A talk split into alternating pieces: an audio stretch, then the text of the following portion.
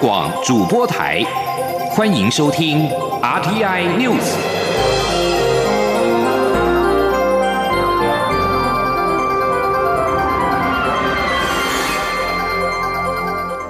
听众朋友您好，欢迎收听这节央广主播台提供给您的 RT News，我是张顺祥。世界卫生组织将邀全球四百名专家举办新冠肺炎论坛，并透露届时台湾将会以线上的方式来参加。不过，行政院发言人古拉斯尤达卡说：“我们持续争取参与各式的会议，包括了该论坛还在交涉当中。”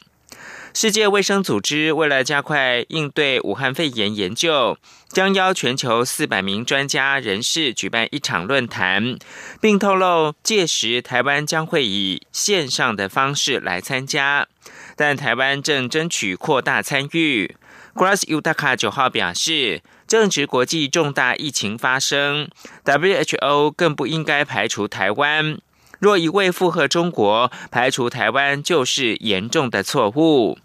而中央流行疫情指挥中心表示，由于会议讨论的是对新冠病毒的疫苗研发、治疗诊断等专业技术议题，因此争取出席，但不会由指挥官，也就是卫福部长陈时中代表出席。请听央广记者肖兆平的报道。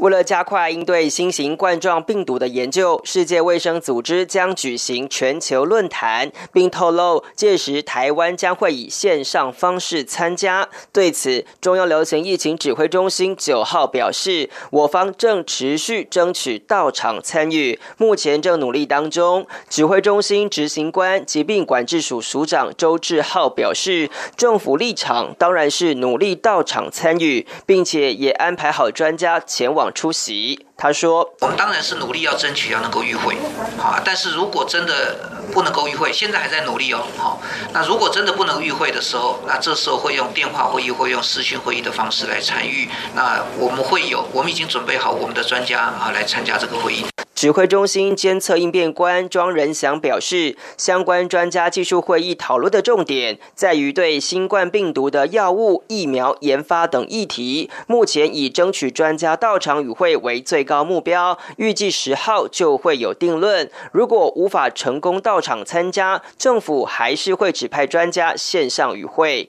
他说。主要是在讲说，哎，全世界大家不要一起来做什么样的研发吧，疫苗啦，或新开创诊断啦，还有药物上面，大家要一起往往哪边方向走吧。庄仁祥也说，按照过去经验。WHO 多是以 Chinese Taipei 名义称呼我方出席代表。由于这场会议是很单纯的技术性会议，因此指挥中心指挥官并不会出席，但我方一定会有代表参与会议。中央广播电台记者肖兆平采访报道。外交部指出，已经向 WHO 表达派员与会的强烈意愿。外交部表示，近来国际友人强力表达支持台湾参与 WHO，显示国际社会对武汉肺炎疫情迅速扩散高度关注，也认同将台湾纳入全球公卫及防疫体系的急迫性以及必要性。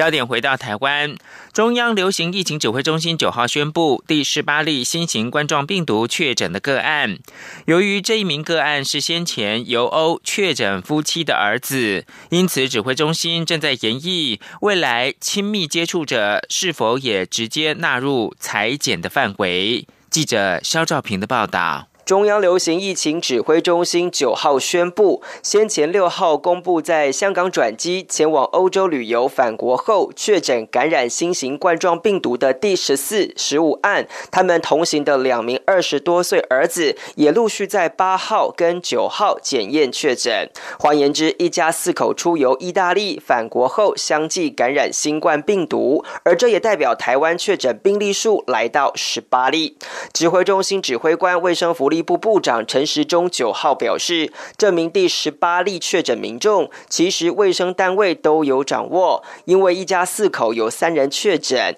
尽管返国至今都没有症状，但还是透过科学检验主动加以掌握。他说：“好，到欧洲的夫妇确诊之后，然后他的一个儿子，好，因为有症状，所以我们就把他好来把他再来裁剪，那也是阳性。那今天他另外一个儿子，好，因为我们觉得就是说连续他们家里有三位了哈，所以虽然他这儿子一直都没有症状，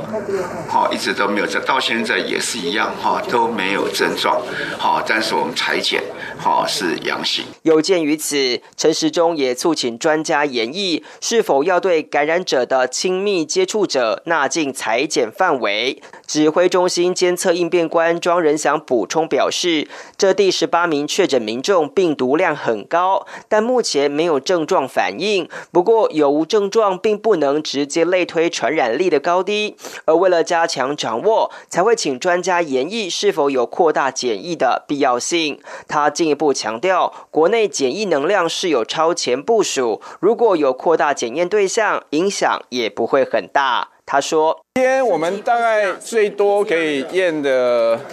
八百多件，没有问题。”指挥中心表示，统计至八号为止，国内新增七十一例严重特殊传染性肺炎通报个案，目前累计通报数有一千四百七十名个案，其中包含十八名确诊，一千三百名排除，其余隔离检验当中。而二月三号晚间自武汉返台的台商团当中，目前仅一人确诊。中央广播电台记者肖兆平采访报道。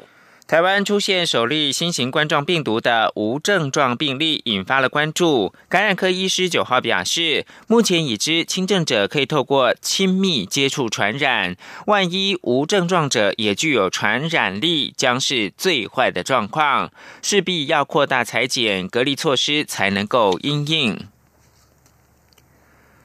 防新冠肺炎，卫生福利部中央健康保险署将健保资料串联旅游史、接触史，医护人员一插健保卡就能够一目了然。今天十号开始，医疗院所可以提供预约挂号者的就医名单，健保署将协助批次查询，以利医院检疫的工作。中央健康保险署的署长李伯章九号表示。防疫视同作战，自身医疗体系的医护人员是台湾防疫的第一条防线。但过去医疗院所对于民众是否有中港澳旅游史、接触史都一无所知。毕竟不是所有人都会出现发烧的症状，也可能只是有轻微的咳嗽或者是拉肚子。请听记者肖兆平的报道。为了因应新型冠状病毒疫情的防疫需求，中央健康保险署先前推出高风险地区入境日期资料功能，让医师人员在健保卡插卡问诊时，就能得知就医民众的入境史，以及了解民众过去十四天内是否去过疫区。而健保署署长李博章九号受访时宣布，健保卡查询功能要再进化，将提供批次下载。功能让医疗院所可以提早掌握来诊民众的旅游史跟接触史。李博章表示，为了让医疗人员了解看诊民众是否有中港澳旅游史，目前已经可以透过看诊插卡时就得到来自健保署与移民署整合的勾稽资料。就算有民众刻意不带健保卡或想隐匿旅游史，也能透过电脑输入身份证字号掌握情况。而为了减轻医护人员当当日的筛检压力，李博章表示，十号起更启动批次下载功能，让已经预约看诊的民众其旅游史、接触史都能在前一天让院方提早掌握。他说，预约的病人的话，我们让我们的医院在民众还没有来就医的时候，医院可以先把那个名单先过滤一下，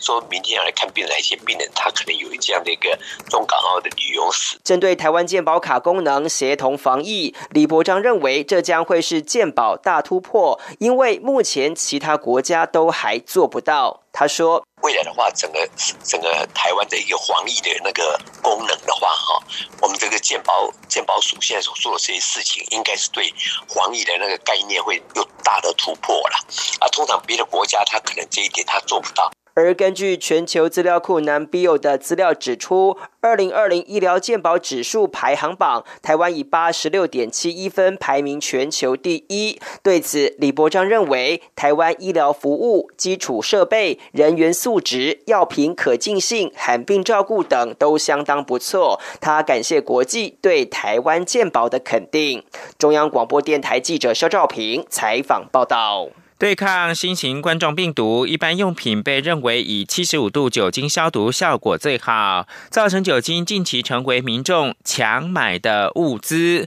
为了解决民众的需求，行政院指示国营事业台湾烟酒公司跟台糖加入到生产的行列。台酒表示，首批由屏东酒厂生产的七十五度防疫酒精，今天十号会正式的上架贩售，每瓶容量六百 ml 的售价是新台币七十五元。台酒也强调，产能充足，民众不需要强买囤货。记者陈立新鸿报道。引发全球恐慌的武汉肺炎来自于新型冠状病毒。目前已知传染途径有三种，除了与感染者近距离接触约一到两公尺而可能吸入病毒而感染的飞沫传播，另外也有可能因为带病原体的粪便污染的手或食物的粪口传播，以及接触到带有病毒分泌物而经由手触摸口鼻或眼睛而感染的接触传播。目前被认为酒精浓度在百分之七十至百分之七。十八就具有杀死病毒的效果，可以有效预防接触传播而感染武汉肺炎，使得民众抢购药局贩售的七十五度酒精。为解决民众需求，行政院指示国营事业台湾烟酒公司和台糖加入生产。台酒表示，首批由屏东酒厂生产的七十五度酒精，十号就会开始上架贩售。目前第一批共有三千打，也就是共三万六千瓶，容量六百 m 每瓶售价新台币七十五元。将铺货至台酒全台的便利店、展售中心和营业所。台酒也强调，之后其他四个酒厂也会加入生产，因此七十五度酒精供应绝对没有问题。台湾烟酒公司副总经理廖志坚说：“将来四个厂再加开产能的话，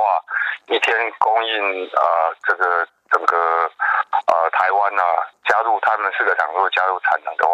一天供应应该也会超过一万五千打，就是我们今今天先先由屏东先赶嘛，啊，因为其他酒厂没有没有出产过高酒精的产品，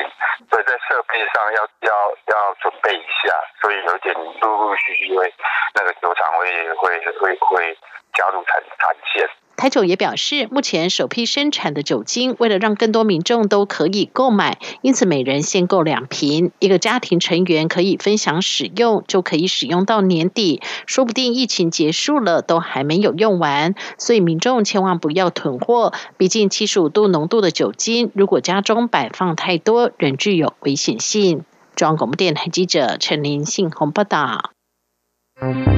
大家好，我是台大医师张尚存。什么时候要戴口罩？看病、陪病、探病的时候要戴；有呼吸道症状的时候务必要戴；慢性病患者外出时要戴；健康民众则不需要戴口罩。一般外科口罩就有足够的防护力。预防武汉肺炎最有效的方法就是勤洗手，可以用肥皂湿洗手，也可以使用干洗手。正确的干洗手使用量只要二到五 CC 就可以，不需要过多。现在是台湾时间清晨的六点四十三分，我是张顺祥，继续提供国际新闻。伊朗国防部的太空部门发言人霍西尼宣布，伊朗九号成功将一颗卫星发射到太空，但没有送入预定的轨道。法新社报道，霍西尼表示，这颗卫星是在当地时间的。七点十五分发射，并行经预定发射轨道的百分之九十的距离，高度达到大约是五百四十公里。霍西尼向伊朗国营电视台表示，凤凰号火箭成功将扎法卫星送进到太空，但火箭没有达到将卫星送入预定轨道所需的速度。伊朗九号发射卫星是德黑兰当局太空计划的最新措施，但美国认为伊朗的太空计划有助于发展弹道飞弹科技。德黑兰当局则是否认太空计划是研发飞弹的幌子。接着把新闻焦点关注到泰国东北部的科勒府，八号发生一名泰国军人开枪滥射事件。据法新社报道，累计的死亡人数已经增加到三十人。数以百计泰国民众九号晚间举行了烛光晚会，悼念这场前所未有的枪击事件的罹难者。这名枪手八号逃出军营之后，沿路射杀民众，最后逃入科勒府的首府科勒的 Terminal Twenty One 的商场，跟警方来对峙，引发购物民众仓皇逃散。经过一夜的枪战，枪手九号上午遭到狙击手击毙，结束了十七个小时的危机。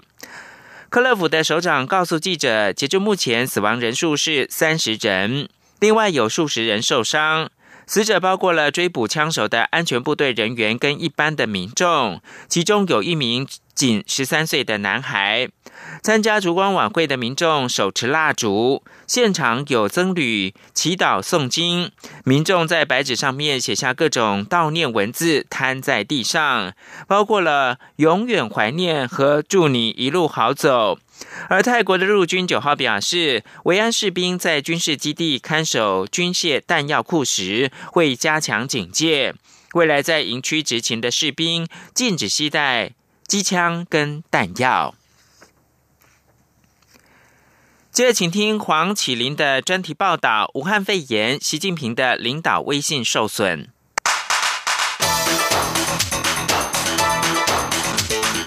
专题报道。武汉肺炎疫情爆发并蔓延世界各地，中国不但赔上国际形象，经济受到严重冲击，中国高层的领导能力更受到质疑。地缘政治风险顾问公司欧亚集团中国专家谢洛克向美国财经媒体 CNBC 表示，这可能是习近平二零一二年上台以来所面临的最大政治挑战。武汉肺炎疫情爆发之后，中国官方应对缓慢，瞒报疫情，失去控制疫情的最佳时机。分析家指出，这和习近平的领导风格脱不了关系。美国有线电视新闻网 CNN 资深制作人葛瑞菲斯分析说，习近平对媒体、网络及公民社会的压制，加上他的反腐肃贪，让省级官员担忧，触怒北京当局，导致资讯传递到政府高层过程缓慢。日经亚洲评论也指出，由于习近平一人独裁，因此官员在没有得到他的命令时犹豫不决，才会让防疫工作受到延误。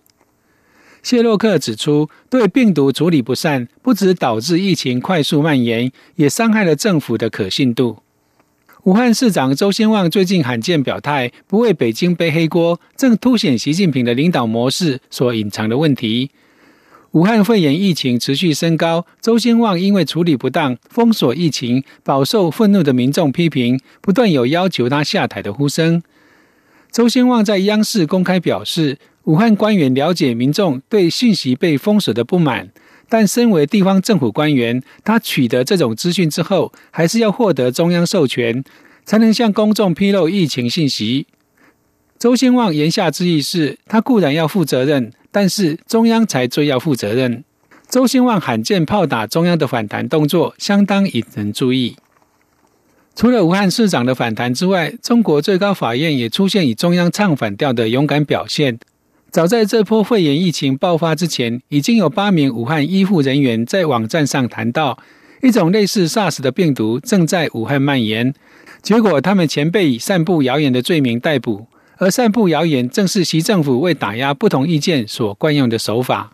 然而，中国最高人民地方法院官方微博却发布署名文章，为这八人证明，并说：如果大众当时听取这些警语，采取戴口罩、消毒、避免去生鲜市场等措施，将有助于目前的疫情防控。文章中并说：经此一役，我们要从中吸取深刻教训，遇到突发公共卫生事件。我们要坚定的相信群众的大多数。这些官员的敢于质疑，显示当局做法有待商榷，同时也对大多数民众的非官方说法表达了支持。在武汉肺炎疫情爆发并恶化之后，中国境内的报道呈现两种气氛：政府控制的社群媒体不断报道政府全面努力在控制病毒，但是民间社群媒体则对当局的应对无方，普遍感到愤怒。德国学术与政治基金会高级研究员史丹泽向 CNBC 表示，网络上开始出现质疑政府处理危机能力的声音，连网管部门也控制不了。这是习近平的统治权威第一次受到质疑。反网络审查制度团体 GreatFire 点 org 的发明成员史密斯向 CNN 表示，武汉危机可能成为中国网络审查制度的突破点。现在，连网管人员都会想知道。这些所谓的谣言，事实上可能是真的。中国当局意识到各媒体似乎揭露太多当局想要隐瞒的真相，因此在三号对包括财新、财经、澎湃等媒体紧急下令，要严格审查他们在疫区的报道。尽管如此，质疑的声音已经形成。如同史丹泽所说，武汉肺炎将是中国近期最大的危机。只要疫情持续蔓延。境内质疑领导人的声音就不会消失。最近一年来，中国的经济成长减缓，失业潮严重，以美国的贸易争议、香港反送中运动、港台选举释之强烈反中讯息等，早已对习近平的领导构成威胁。现在要如何应对疫情带来的庞大挑战，重建人民对他及政府的信任，将是他今年执政的重大考验。以上专题是由编译黄启林撰稿播报，谢谢收听。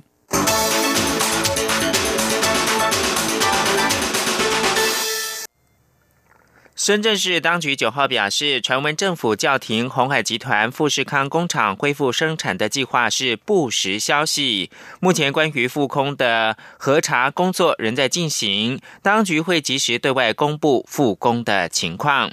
而另外是在国际间，马来西亚卫生总监诺西山表示，九号新增一起二零一九新型冠状病毒的确诊病例，患者是透过人传人的方式受到感染，这是马来西亚第十七起的确诊病例。截至目前为止，马来西亚的十七起确诊病例当中，包括了五名马来西亚人跟十二名的中国籍游客。其中有两名中国籍游客已经痊愈出院，目前仍在接受治疗的患者是十五人。马来西亚的医生是采用治疗艾滋病感染的抗逆转录病毒药疗法来医治。随着患者的康复，马来西亚的医院将持续尝试这项疗法来医治武汉肺炎的病患。而在新加坡，提升疾病爆发应对系统等级到橘色警示，有民众到超市抢购民生用品。新加坡直总平价超市九号开始将要限制纸类产品、米、素食面跟蔬菜购买的数量。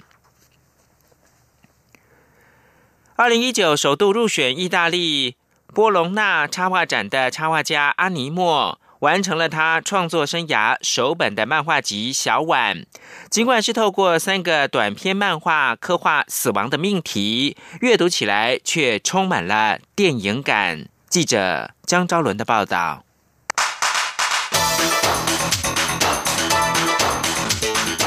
专题报道。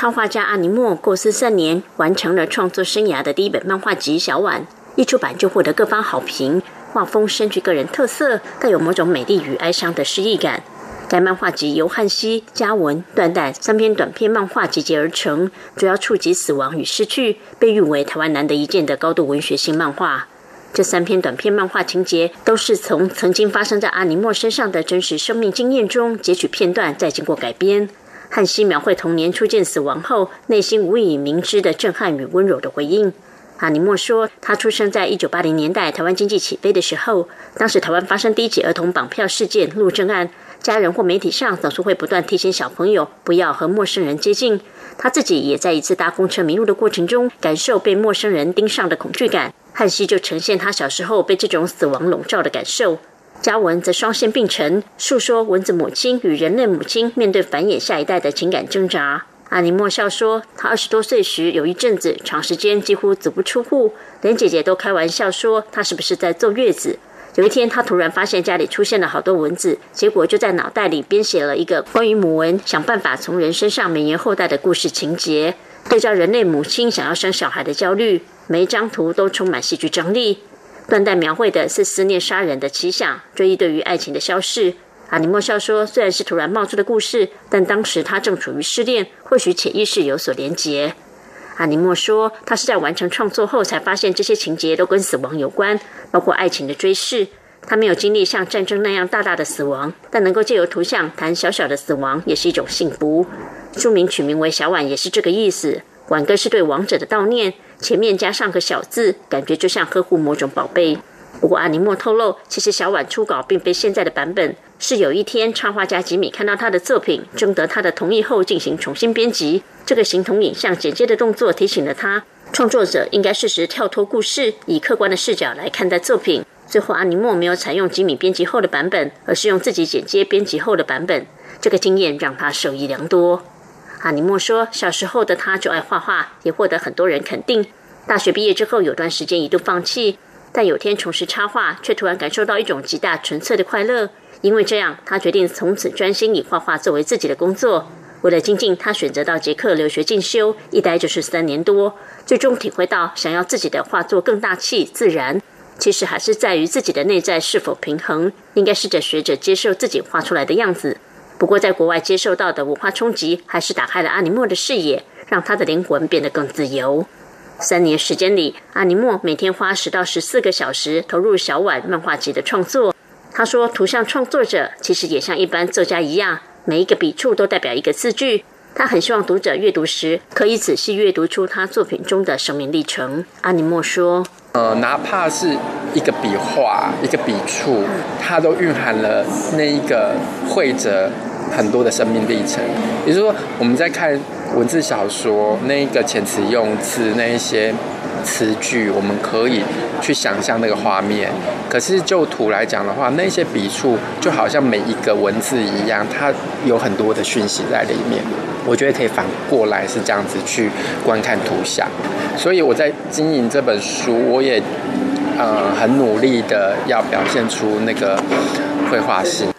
阿尼莫笑说自己的七情六欲中，好像一直感受不到寂寞，这是他觉得身为创作者的遗憾。不过，读者可以从他的作品中感受到这些氛围或他原先没有设定的东西，是他的荣幸。他也透露自己其实是一个非常规律的创作者，每天除了遛狗、阅读或是陪家人，多数时间都在画画。目前，他也还在构思一个关于中年变性人心境的故事，可能要花很长时间去做相关调查，希望有一天可以完成。中央我们电台记者张周伦台北采访报道。